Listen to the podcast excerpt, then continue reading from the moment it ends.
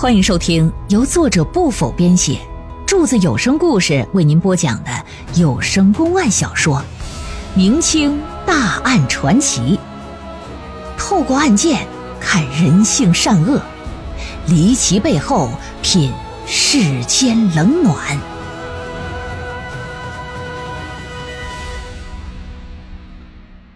老爷说：“你把那辽哥的尸体弄哪儿去了？”嗯，说那天我把尸体带出赵府之后，嗯，到不远处的河边，我撇河里去了。这老爷派人说上河边给我找。然而他说扔河里了，又过了这么多天，怎么可能找得到呢？找不着尸体，在老爷看来，你这话就是不可信，没法证明床下的血是不是鸟的。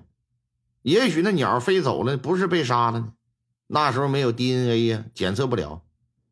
所以呢，老爷就让这个风新城和彩霞说：“你俩拿出新证据来，来证明你俩的清白。”但俩人又无法举证。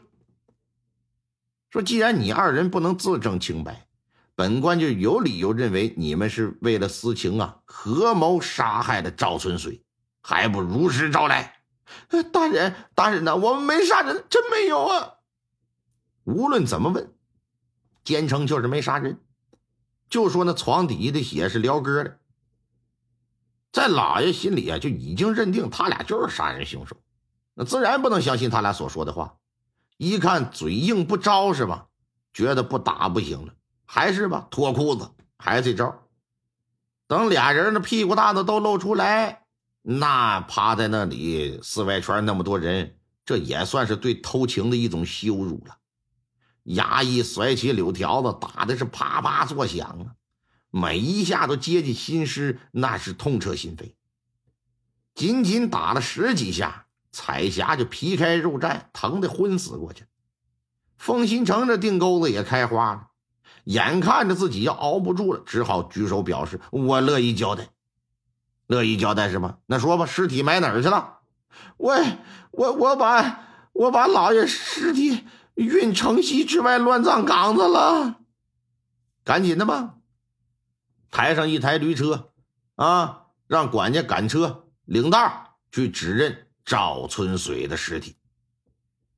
城西烂葬岗子到处都是坟头，埋葬的也都是穷苦之人呢，甚至还有一些被杀被害的也被抛尸此处。到了乱葬岗子，封新城啊就被架着下了驴车，四处寻找尸身。找来找去，看到一棵大树底下有一具啊拿破布包裹着的男尸，拿手一指说：“那个就是。”几个衙役上前想把尸体抬过来，可走到一半就回来了，说：“大人呐，那尸体想必是烂了，那味道太难闻了，我我们有点犯恶心，下不去手啊。”这时候高大壮就想戴罪立功：“嗯，大人我可以去，我知道错了，我也挨打了。”我戴罪立功，我把这尸体拽过来，我是不是可以将功赎罪？然后您就放了我吧，行不行？老爷一看这事儿跟他也没什么关系啊，说：“那你去吧。”啊，终究是人高马大，挨了几柳条子，不至于怎么样。忍着疼下了车，奔着那具尸体就去了。随着离尸体越来越近，恶臭的那种味道啊，也就不住的往鼻子里窜。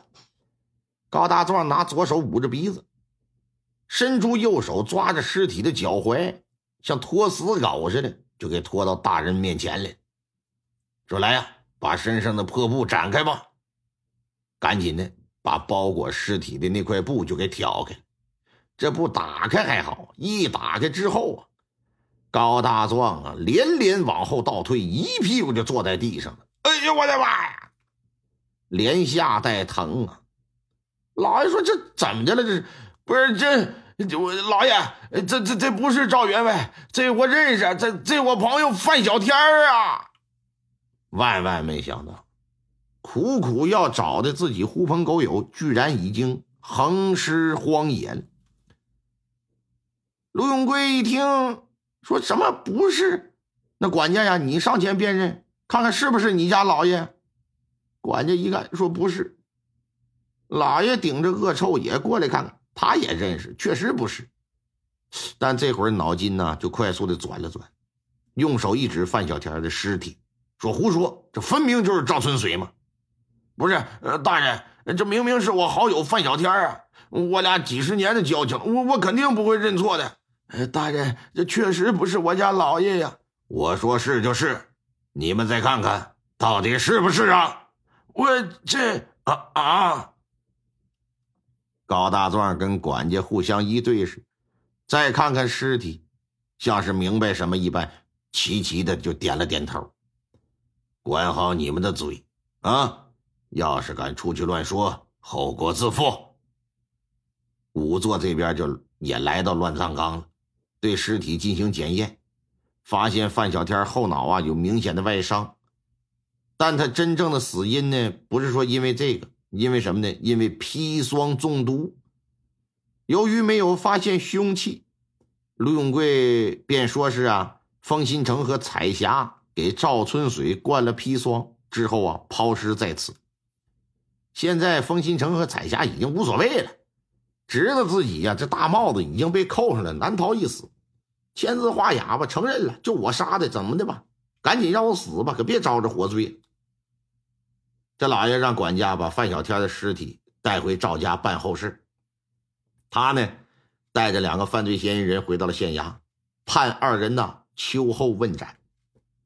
时光如水，岁月如风，一转眼俩月过去，进入六月份。先前接连办了两场丧事的赵家，悲伤的心情刚刚平复下来，家里呀却又出了一桩大事这么一天清晨呢，有人就咣咣砸门，仆人开门之后，看门口站着一男一女，当看到那男子的时候。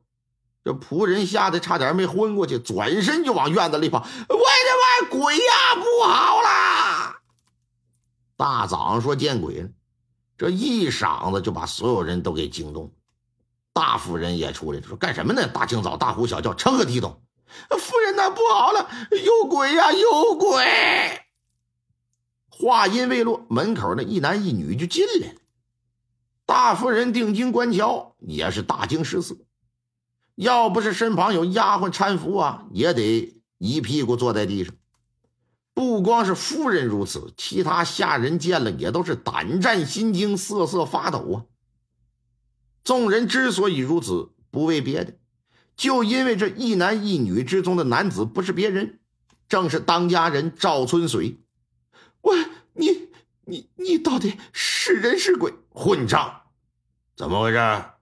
老爷，我离家不过俩月而已，你们不认识了吗？一看面前的是活人，非是死鬼呀！这一下子呀，就扑入老爷的怀里，是嚎啕大哭。